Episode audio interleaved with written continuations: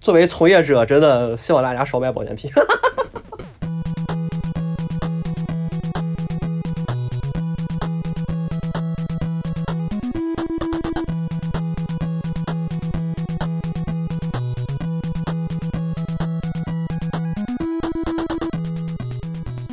嗨，大家好，我是老 A。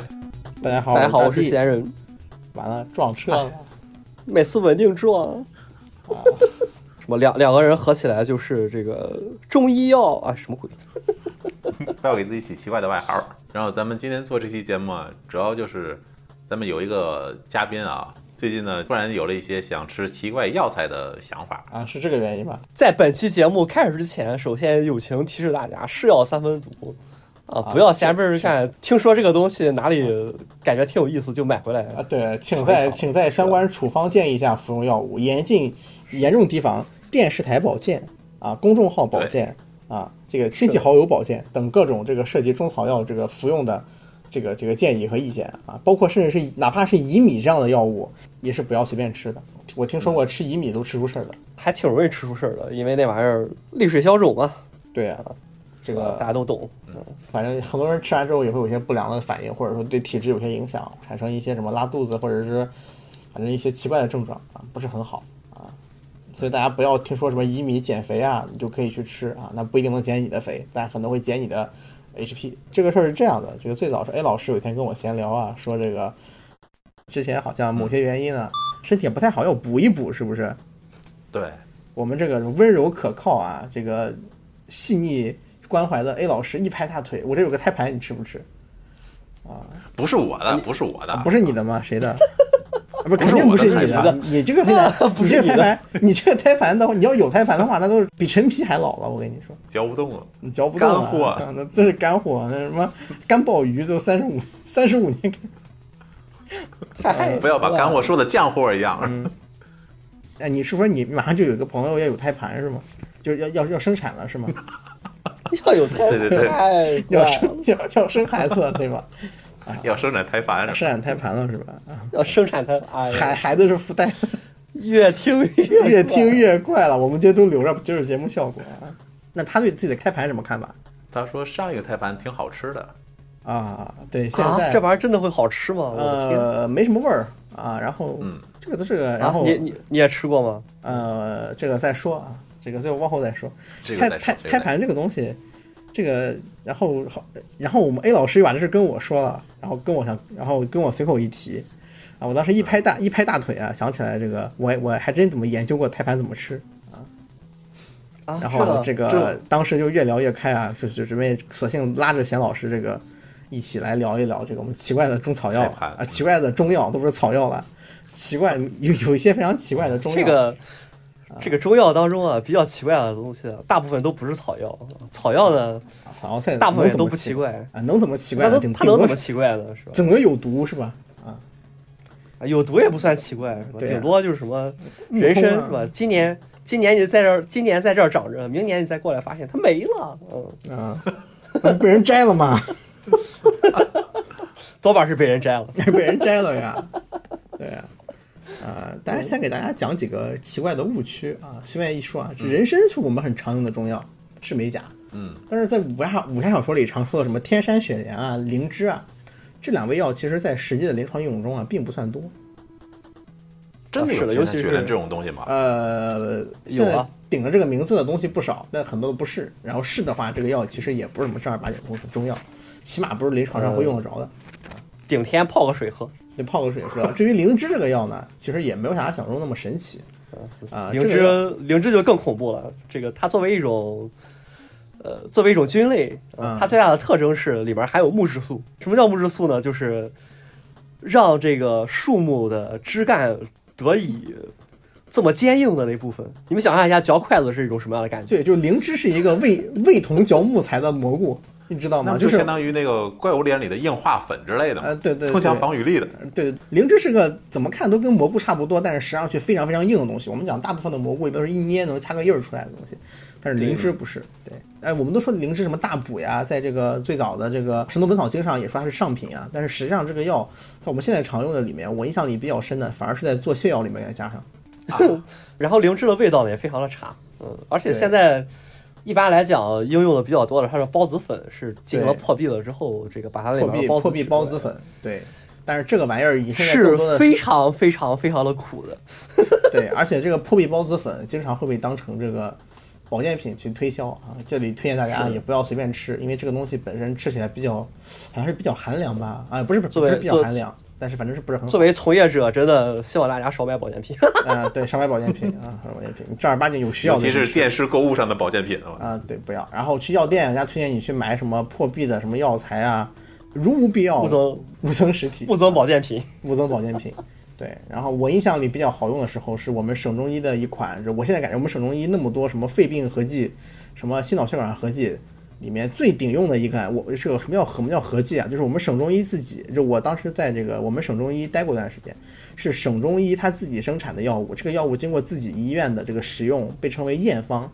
类似于说我们本医院的这个独传秘方，对对对，独传秘方就是好几代人累积下来，这个东西甚至你说这个很多大夫都不知道，知道有这么个药，只有这个打死一个摁在这里的主任，还有药房主任才能知道它的配方是什么的，就这么水平的这个药，我知道这个这个药这些药里面，我觉得有个顶好顶好，效果特别棒的一款药，加了灵芝，啊，这款药呢叫灵菇合剂，干嘛的呢？哦，是做手术之前啊，让你把肠拉空的，就一喝就拉，噗噗的拉啊，越拉越有。谁他妈一喝就拉啊。这个药拉完了，它不是很伤人啊，这个基本上就是很会比较健康的清通肠胃。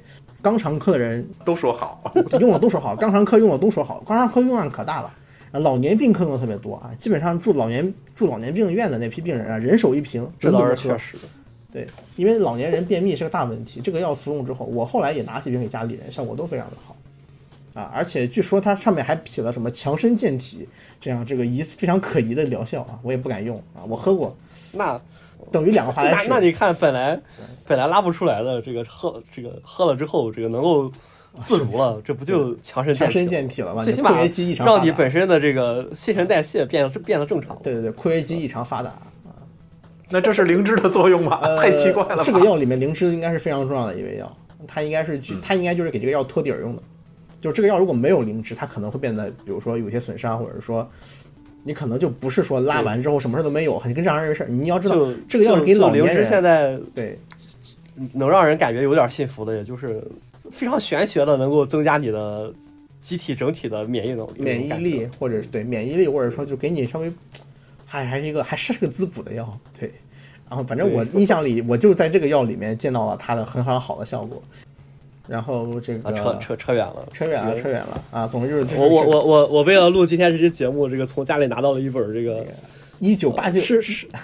一九七六年的1976出版的这个呃中药方剂学，啊，非常的古老，应该是我国第一版或者说开头那几版中央方剂学。呃就就就就是就是那个就是这个这个就是七六年以后恢复恢复中正常的这个高等教育以后，对。呃，应该是第一版。对呃中中打开打开一看，就是什么这个对。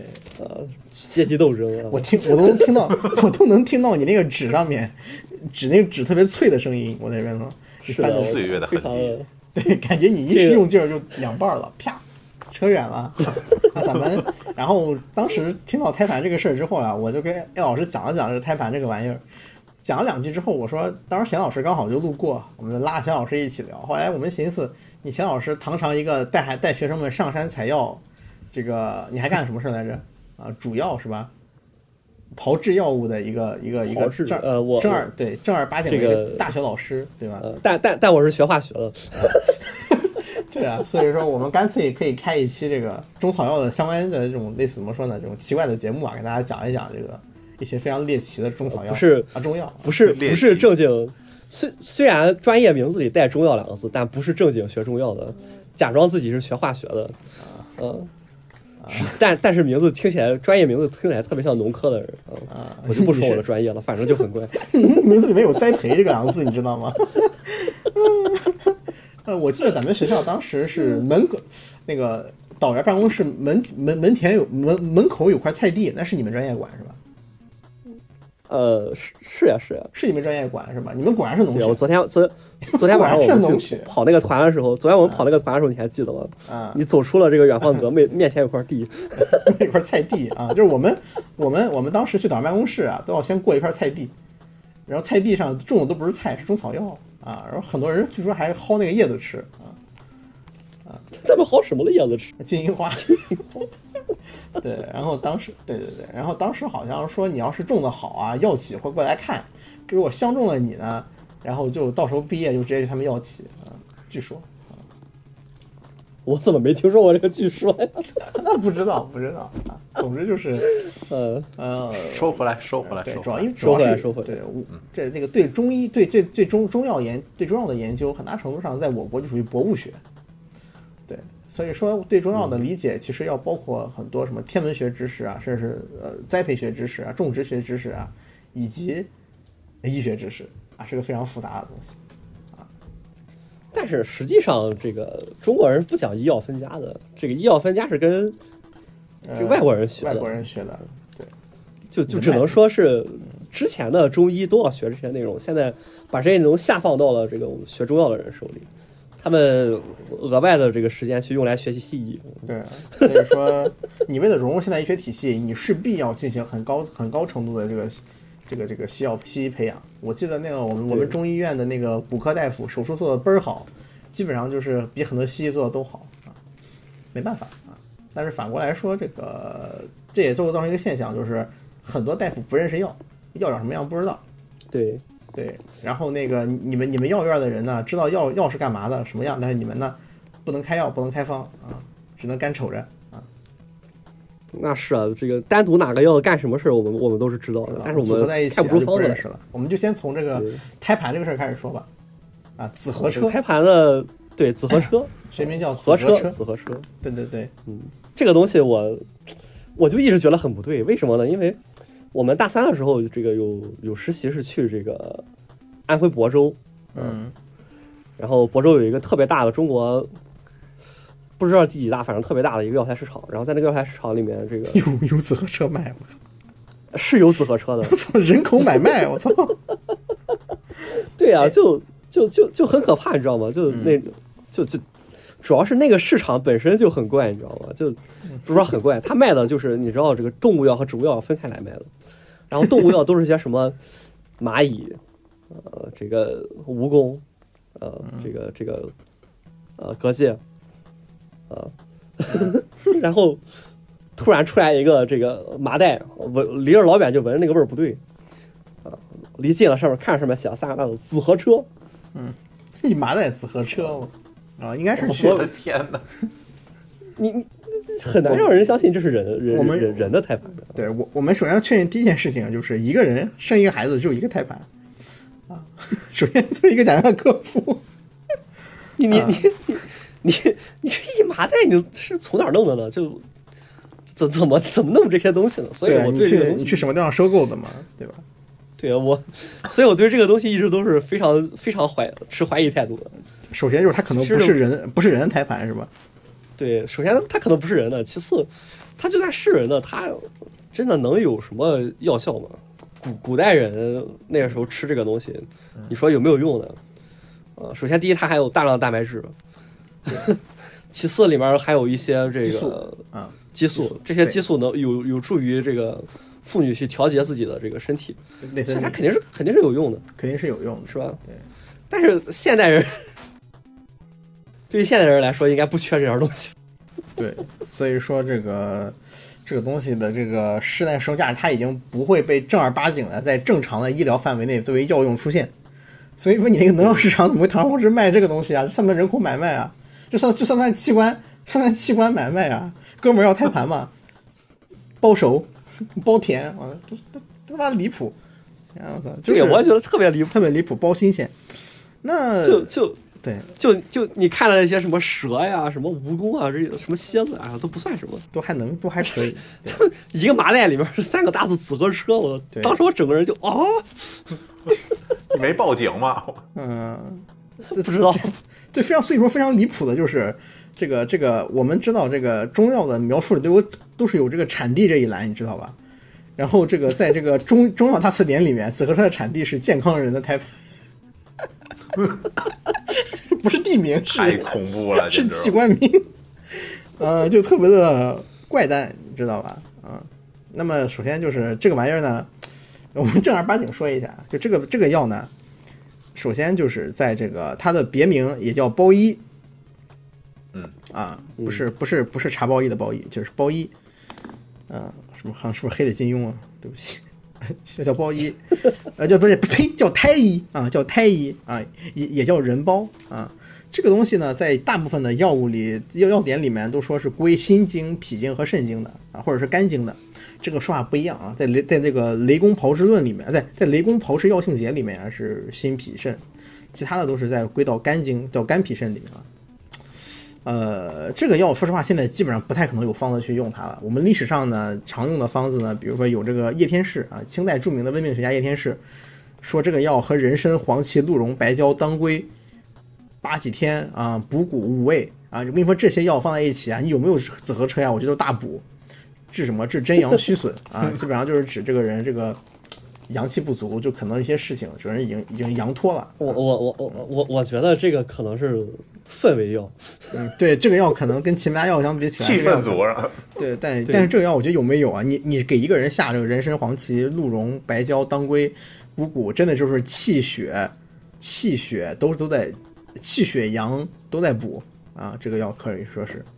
然后不是你说这这普通人哪受得了这种 这对，种不是，所以说这个是真阳虚损嘛？真阳虚损的特点就是这个汗出那汗出汗出如如水这样虚损的特点不是马上就要死？对，马上就要死了啊！对，这个，这个，这个，马上就要死了。我就说你把这些药都去了，光说一味人参，你给人马上就要死都可能有效果啊。这个，所以，呃，就我们常见的有个方子叫独参汤啊，呃，这个吊命吊命！对对，主要主要的这个构成就是白开水啊，煮人参啊，这个用来吊命啊，因为人参对于提血压什么的，提血压强强增强心脏的这个功能呢有很好的效果。有些人想心力衰竭什么，拿人参能吊一下啊，这是以前这么用。啊，这个药从龟板呢，呃，这个紫河车从什么龟板、黄柏啊、牛膝啊、生地啊、砂仁啊一大堆药合起来，还有卖，还是有人参啊，还有人参啊，呃，被加起来之后啊，呃，揉揉成丸子，叫叫叫大灶丸，名字也很像，合车大灶丸，叫叫合车大灶丸啊，治疗这个我虚劳骨症啊，在在我这个书里边也有。也有是吧？对，对，嗯，这所以说这个药呢，就这个药就典型的那种，就是这可是大补呀！你们考你想一下那个巩汉林那个表情啊。但是说实话，现在不会去用了，不会去用了啊。但是在民间上还有很多的使用标准，因为这个药服用它应该暂时还没有什么研究表明它应该是有这个不良的效果啊。有些人会担心什么胎盘作为一个过滤系统，它会不会存存有一些毒素跟杂质啊？但是目前来说也没有证明可以它存在这样的东西这。倒不至于。我觉得现在来看，更更多的问题还是伦理学问题。主要是伦理学问题，就是你身上掉了块肉。我妈生下来呢就很瘦，非常的虚弱。然后那个当时也是走找同事也有生产的，就要了个胎盘。那时候大家也很避讳这个事儿了。然后这个血淋淋的，然后回来之后把胎盘呢晾干，打成粉，然后塞进这个胶囊里面，就一颗一颗小胶囊啊，你也不知道是什么东西，就喂我爸吃。我爸吃完之后呢，确实身体有好转，健健康康的啊。长到长大之后呢，甚至还能去应聘飞行员。他吃完这个药，反正也也是因为悉心照顾吧，反正最后也是能面性能面试飞行员，然后也能去打在学校里面踢足球当校队这么一个水平的人。现在一般来说，这个都得把这个胎盘还过来，然后让你找个地方埋了它。对，现在胎盘医院是不会截留胎盘了。很久很久以前，医院是有可能把胎盘留下来的，因为这种也没有用。现在不一样，现在是会把这个胎盘呢，这个给给给所以所以说真的是防那防麻袋紫河车到底是什么东西？我们就 就就防止你出现问题，防止你有这个需求，或者说你找我事儿，我们会把这个胎盘呀 直接交给病人，病人自己处理。那问题是，一般来说，病人自己买到胎盘啊，也很纠结，这玩意儿是什么用啊？那么现在的常见的就是自己家关上门自个儿吃了，啊，自个儿吃了。我上大学的时候，对我上，哎，我我上就包饺子，对，就我我上大学的时候呢，这个我的老师刚好是我的实习老师，当时要生产了。然后他当时就是很搞笑，他当时因为他是个西医出身，我们在中医院工作，他就有很多东西不明白，他反而要问我啊，因为我这方面反而是大学的各方面原因，我知道的还比较比较多。相对来说比其他人要多一点，他就会问我说：“徒弟啊，这个你给我号个脉吧，你给我摸摸男女啊，徒弟啊，这个今天这个不想吃东西啊，有什么什么奇怪的方子嘛？孕妇可以吃的，我得想办法。”直到有一天，他突然问我：“徒弟啊，我说怎么了姐？徒弟啊，我这个胎盘怎么吃？”怎么吃？我当时就愣住了，我说，在我遥远的印象里，这玩意儿做成胶囊吃的啊。老师接着接着皱了眉，呃皱了皱眉头啊，然后说那个好像很难吃啊，吃胶囊。对，大学生不容易啊。大学生不容易啊，反正这个东西，当然了，大家如果没有什么必要啊，这个东西也完全没有必要一定要吃啊。这个东西你把找地儿埋了，怎么着都行。这个真的是没有必要把它这个推荐推荐大家真的是，呃，买了吧，买了吧。埋了吧，埋了吧。当然，如果真的身体很虚弱，你又不妨一试，那确实没什么坏处，应该啊，可以吃一下看看。对，确实，对，确实。我们就从紫河山开始开始讲这个奇奇怪的中药啊。那邢老师你来吧。哦，那那那我来的话，那就是，呃说到比较奇怪的中药，这个我在这个年纪，我在这个呃对这行还没有任何了解的时候，这个因为因为这个我爸比较喜欢这这方面嘛，所以所以我所以我们家才会有这种奇怪的书啊。这小小的时候，这个就偶偶然偶然翻看啊，这个印象非常深。翻到一一张有一个名字叫夜明砂，啊，这个名字真的听起来非常的好听。嗯，听起来像是夜明珠一样的东西，你知道吗？对，就总觉得应该是那种对 K 啦 K 啦的东西。是矿物，听起来像是某种矿物。对，关键是听起来像是某种矿物。嗯然后我再往下定睛一看，啊，上面写了定眼一看，脊椎动物蝙蝠科蝙蝠的粪便，对。然后我记得当时南方各省均产，以广东番禺产者为佳。啊，你只能说这个那什么番禺的蝙蝠地道，嗯，拉的也好。你猫屎咖啡也只能那种猫是吧？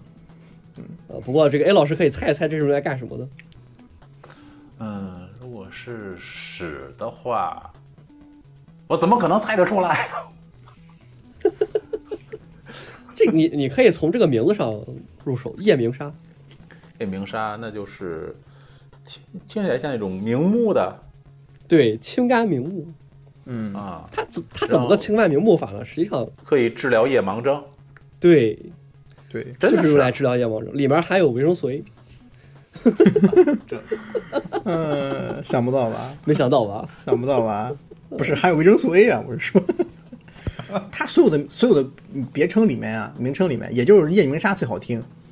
它的它的其他名字就是什么蝙蝠屎啊，呃，叫鼠菇啊，或者石干啊，名字都听起来不是什么正常啊。还有一个名字非常形象，叫天鼠屎啊，天鼠啊就是蝙蝠。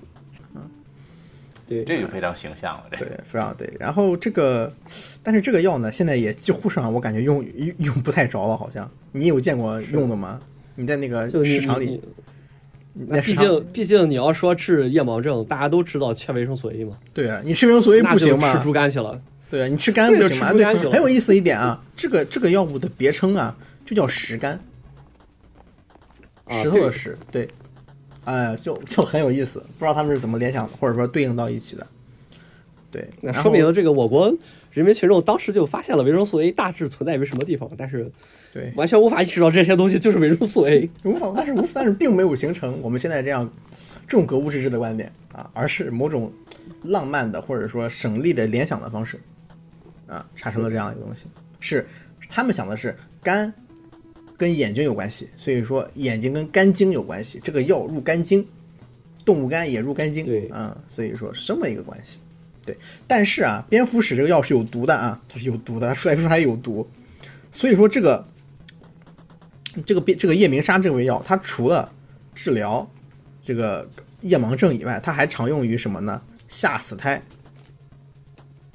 嗯，嗯，治疗萝莉，萝莉萝莉其实就是这个颈部的一些疮疡，啊、颈部的溃疡，啊，如串状的溃疡，我力不是还还还被泛指这个肿瘤，嗯对，血有泛指肿瘤的意思，它能治疗一部分的肿瘤。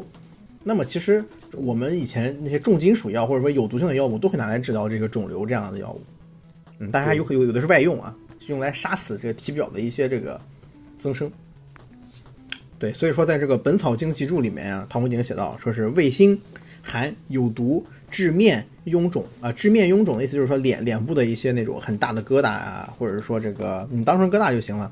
其实是比较复杂一些东西，比如说，然后还有皮肤洗洗啊，皮肤洗洗指的就是这个皮肤打寒战，就皮肤非常怕冷，食痛，腹中血气啊，破寒热积聚，除经济，去面黑，去面黑感啊，就是说那个，如果你脸色很枯焦黝黑啊，吃这个药你也可以让脸变白一些。应该这应该是中毒了啊，我觉得也是，不是应该也不一定是中毒，也不一定是中毒啊。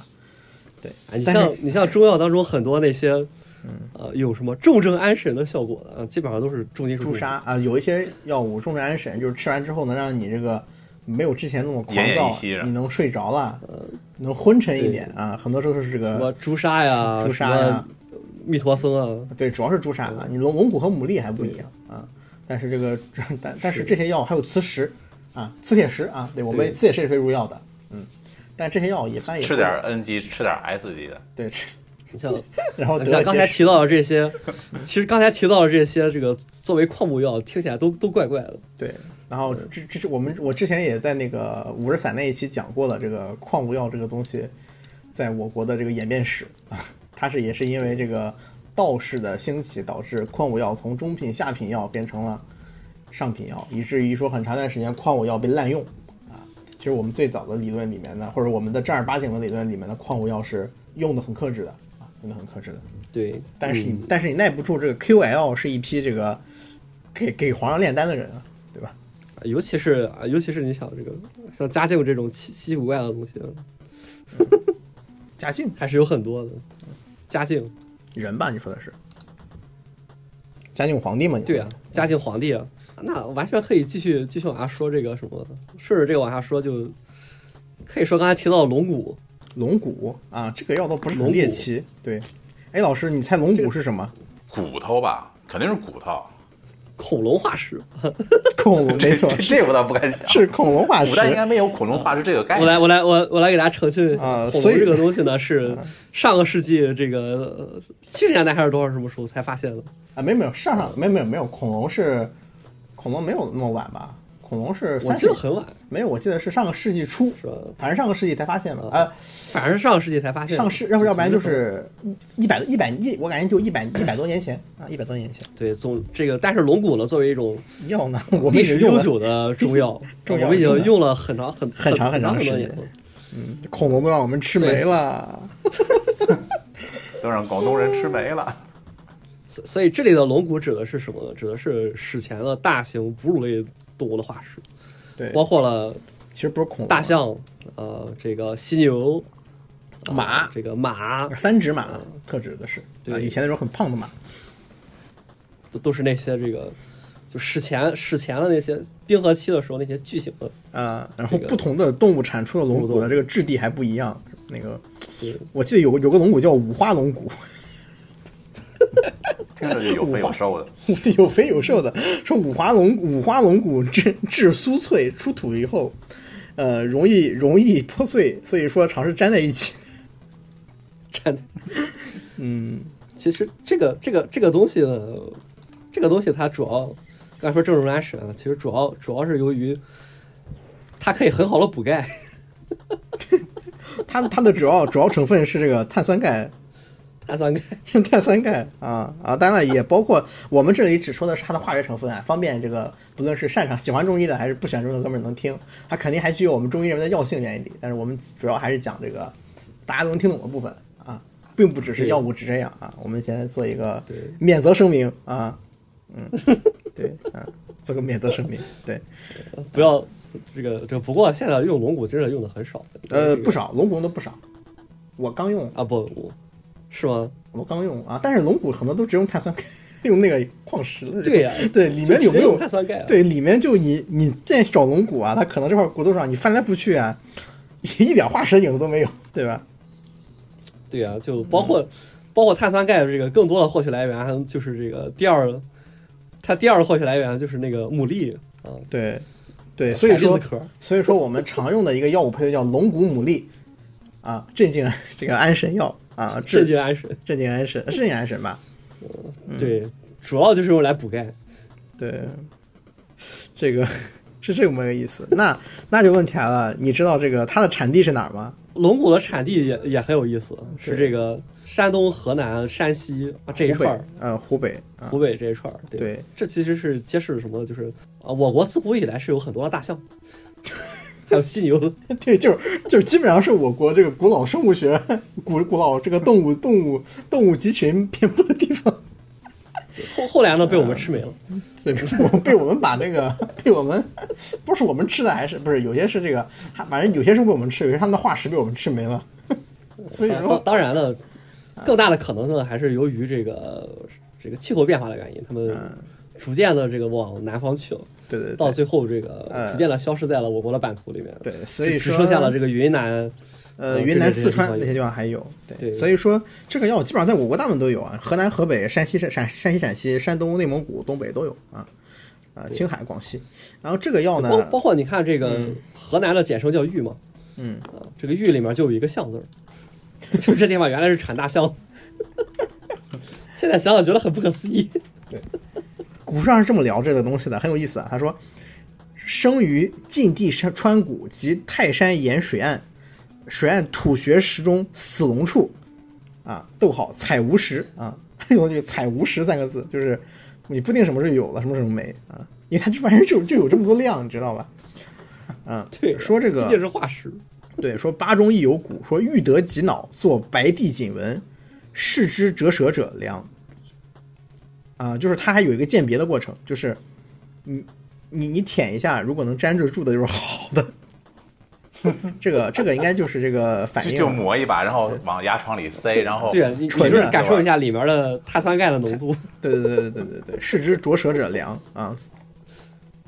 然后这个这个齿小强有呃说齿小强犹有齿状，就是就是那个角强而实，就是说你能挖出它的牙齿，嗯，你还能挖出它的脚来。这个脚就是指的原来是象牙，我觉得应该是啊，或者犀牛角，或者是象象的象的象的象的牙啊。他说又有龙脑肥软易断力啊。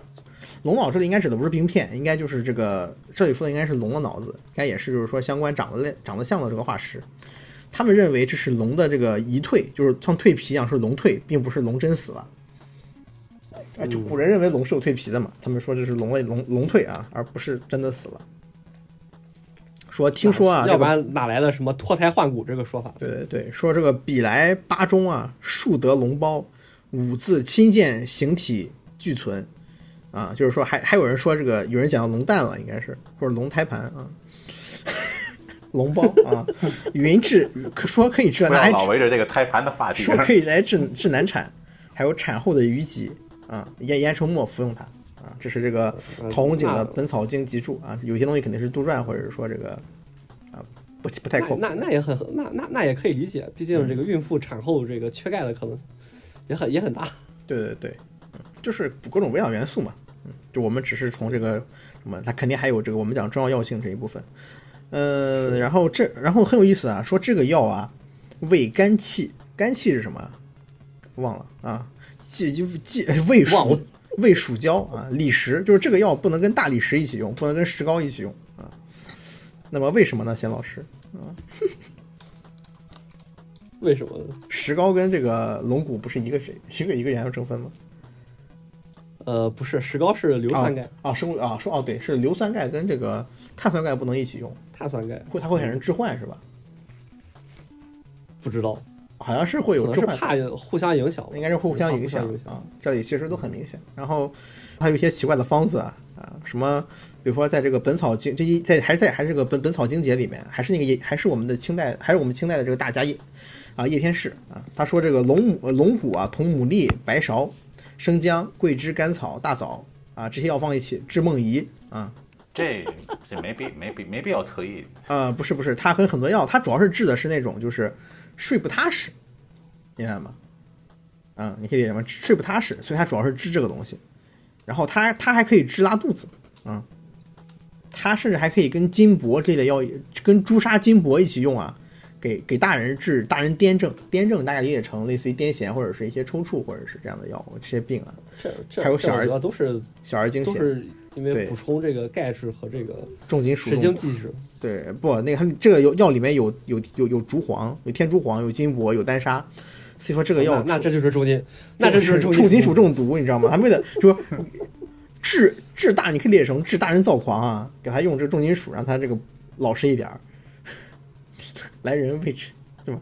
然后这个 来人喂大人吃药啊，啊，然后还有小儿惊痫啊，惊痫指的是这个小儿因为惊吓导致的这个痫痫症，所以说这个都跟这个一定程度上都跟癫狂有关系啊。这实际上是一个，这实际上是一个这个镇定剂，你们还可以理解啊。这个类似于说我们在科索跑团，或者说我们在一些西方的精神病院里面，啊，病人又发作了怎么办啊？他他他他他他他开始吃吃自己的脚趾了，然后他打一针镇定剂啊，实际上是类似的作用。你这是阿卡姆疯人院啊，吧？我今天刚看完那个阿卡姆疯人院那一段不重要啊。那我们大概就讲这么多，我们换进下一味药啊。来，谢老师，那下一味药既然已经说了这个大象和犀牛了，那我们可以说这个犀牛角。啊，这个药其实不是很猎奇啊，但这个药有一些很搞笑的事情。我认识的一个我们学校的一个老教授跟我说，这个那个名医一般都会在自己的这个在家里面啊，这个啊药药房里面挂一个犀牛角，犀牛角啊这，个对拿这个东西当这个速效救心丸用。啊啊，这个跟这个这这个跟这个就是小金丸关系还没有那么大，但是但是呃确实是拿是拿是拿来应急的对，这个用的时候擦一下，然后让人吸吸啊，从从鼻子吸进去，听起来是不是子吸进去，是不是就开始不对劲了？嗯很微妙。然后然后然后然后然后然后立马就能够这个这个激这个醒过来给救回来。啊，醒过来。对，对这这个个刺激血管，对手耳收缩这个药呢，也是因为它是解热的一个药。就就觉得就啊，犀牛角为什么会有这样的效？对我我记得我然后后来咱们学校老师就有出去非洲旅游的，还去哪旅游的，然后从当地不不不，买了一根牛角回来，查查，不是查了一下，然后说这个垮着吃非。洲的犀牛角不管用啊必须要用这个东南亚。东南亚了，反正是出去旅游，反正是我忘了哪儿了。那就是反正说老师出出去旅游，反正是，然后就在当地想办法买了根这个犀角，然后带回来，然后就是小孩子有点什么事儿，还还不是买两角，两角啊，反正这在我国都是现在都是找不着的，基本上两角还能找买买到，犀角是基本上买不到，是不让买的啊。对，然后是，然后老师会拿那个小刀给你垮一点下来，还比如孩子这个发高烧了，拿绵羊角粉啊，或者说别的别的别的什么问题，拿就垮这两个角，拿刀片拉，就垮点粉粉下来，然后拿盐冲个水喝或者给他喂下去，小孩就发然后，烧。然后，然后我这本儿我这本书上面这个详细的记载了这啊。个通过一千多例临床实验来辨别这个犀牛角和水牛水牛角对。是否能够替代，然后发现水牛角确实可以替代，只不过要用十倍的量。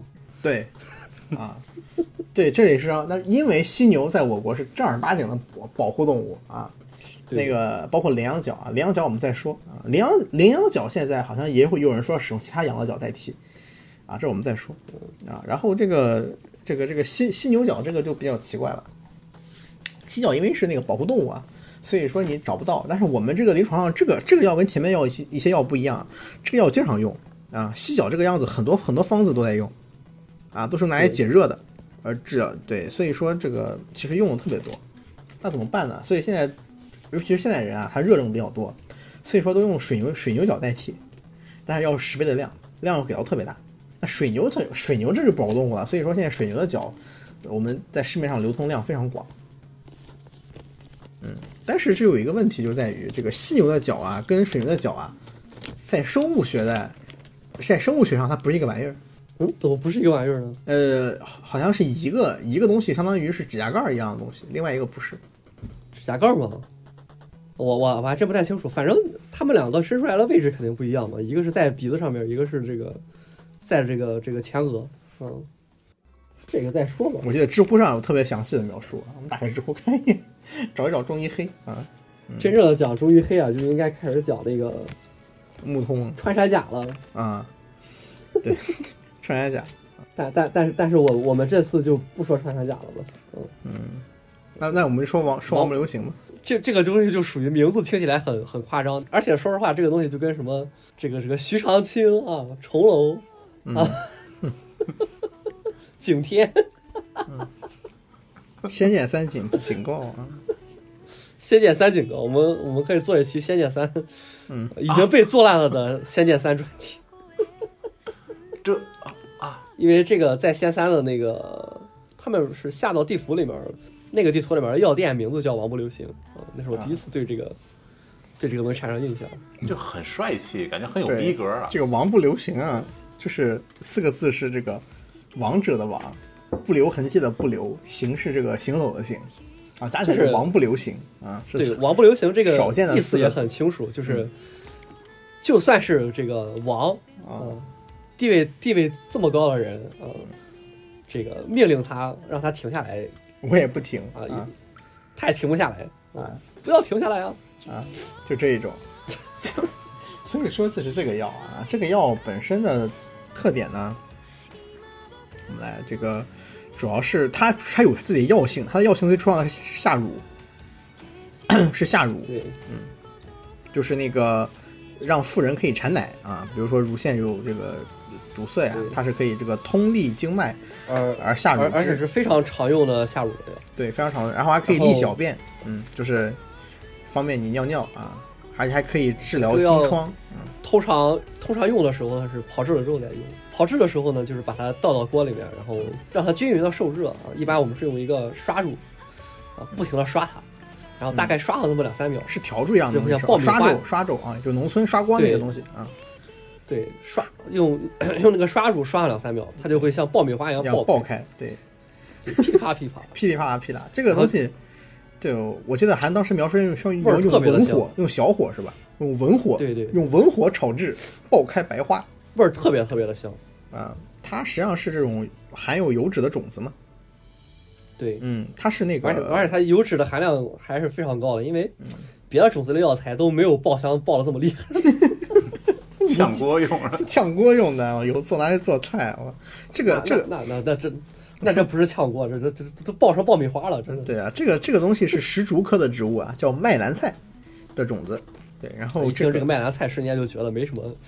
没什么那种，但是这个药啊，这个药它最重要的其实不是它的这个，不光是它可以用来用来这个通乳什么的啊，这个药较重要的是它是它的这个其他的用处，它的硬度非常高，对，梆硬啊、因为它很小，然后颗粒感非常强，所以这个药会拿来治疗，这会拿来做贴耳豆。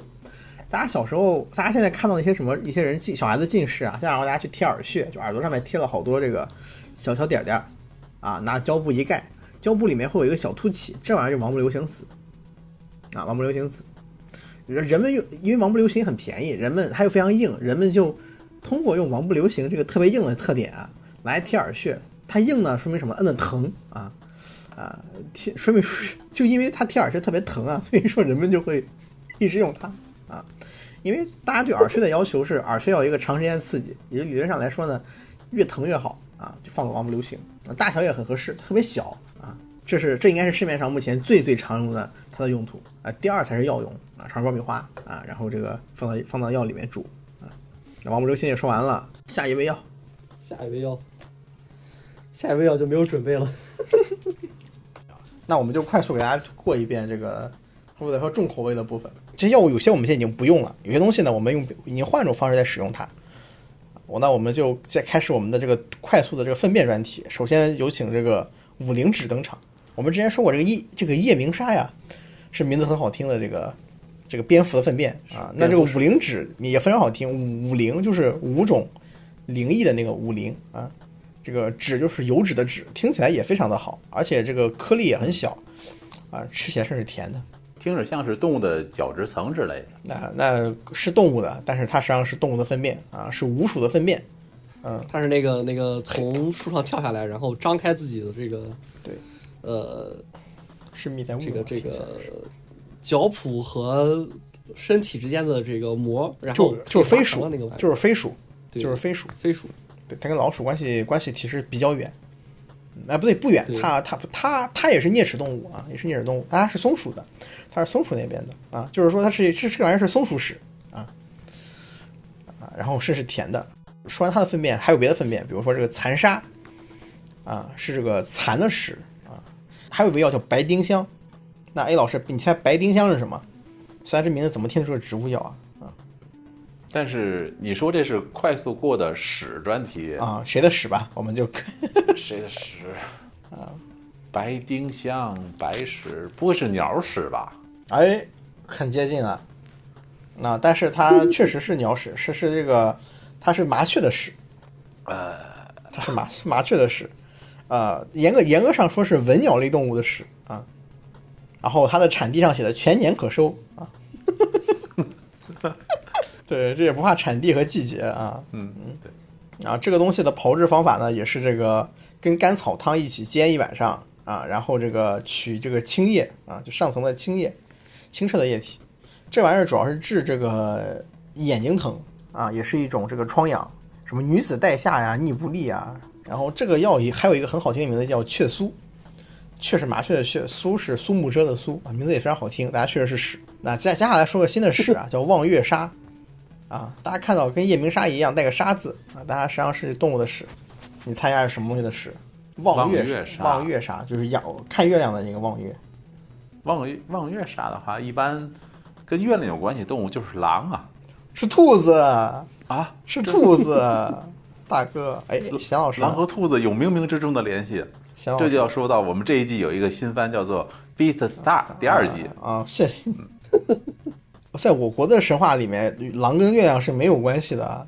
在西方神话里，狼有狼人，他是在这个在德国神话里面，狼人是在半夜里面会，狼人是满月会变成狼的这个半人半半狼的生物，好吧？啊，你你不要被西方文化侵略了，雷老师。最后我就最后再说两个呀，一个就是这个金枝啊，金枝金枝是相当于是这个土法的这个免疫疗法，嗯，它是需要这个小孩子的粪便啊，倒上泉水，封存在瓦罐里面，埋在土里面发酵一段时间。这个药用来治退烧，啊，退烧这个药。除此以外，还有另外另外一个药叫叫这个人中黄啊，是用人的大便和甘草一起浸泡产生的东西。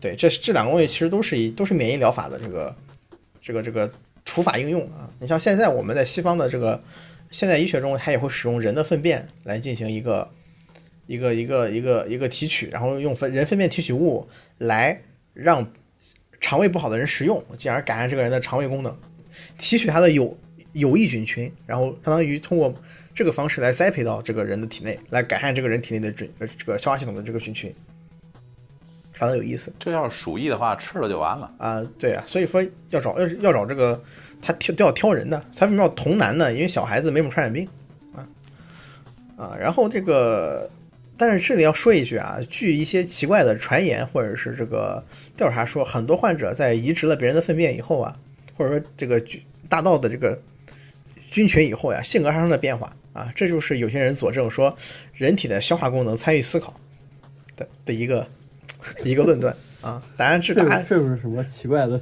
这就是大家的一个这个类似于说那种奇怪的这种猎奇知识啊，不一定能当真啊。因为我相信大部分人都不会去移植别人的粪便啊，没到这个程度上。对啊。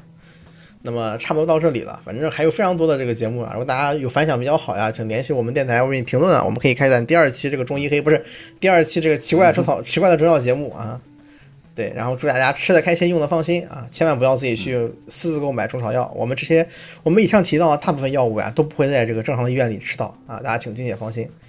对，请大家也不要去自己去提炼。对，所以说千万不要自己提炼，千万不要去买那些看不出组成成分的、不给你方子的中药啊，这点非常的重要啊。少看电视购物啊。对我跟你说，都不用中药了，你去云南吃盘蘑菇，你不知道你吃的什么蘑菇，他不敢给你炒，你光吃中药呢，对不对？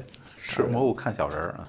对，不是，就真的就是你你你你你拿一盘蘑菇说到饭店说给我大师傅给我炒了，师傅说这个这个不认识，不能给你炒，啊，师傅都知道不认识的蘑菇是不能炒的，你不认识的中药你就可以随便吃吗？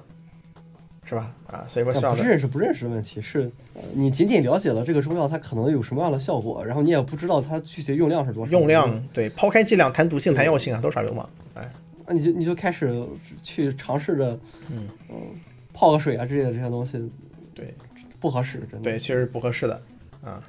那总之就你柚子茶比较安全。对，喝白开水啊，对，祝大家这个身体健康，百病不侵啊百病不侵。